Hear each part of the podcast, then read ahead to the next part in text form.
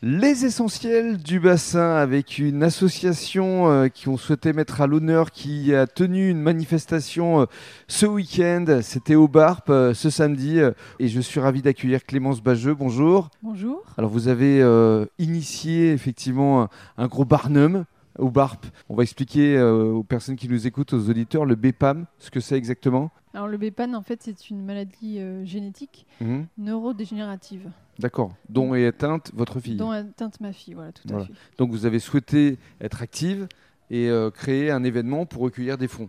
Voilà, j'ai souhaité euh, créer cet événement festif, Mhm. euh, à la fois festif, culturel donc et solidaire. Mhm. Parce que voilà, je me suis dit qu'est-ce que je peux faire pour euh, venir en aide à ma fille? Et comme c'est une maladie orpheline, euh, ben, je me suis dit d'emblée, euh, il faut trouver un traitement. Et pour Mhm. trouver un traitement, Il faut il faire parler de nous.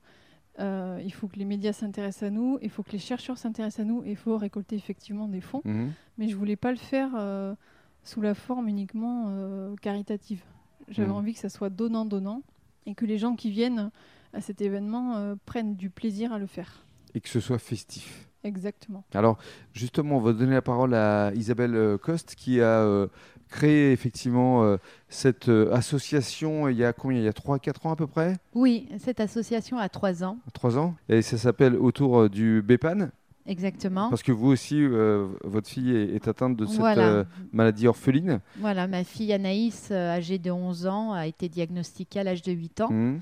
Et donc, on a créé l'association euh, avec mon mari pour tout de suite euh, essayer de trouver un traitement et, et, euh, mettre toutes nos forces pour euh, lutter contre cette maladie, car il n'y a rien, il n'y a à ce jour Mm, aucun mm. traitement.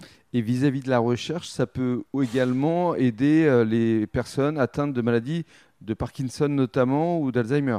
Exactement, c'est une maladie neurodégénérative qui touche le cerveau. Et donc, euh, nos chercheurs nous ont bien expliqué que euh, malgré que ce soit une, ma- une maladie très rare, hein, qui touche 50 Mhm. cas en France actuellement, tous les progrès de la recherche sur cette maladie pourront servir à comprendre le fonctionnement des maladies euh, Mhm. telles que l'Alzheimer et le Parkinson.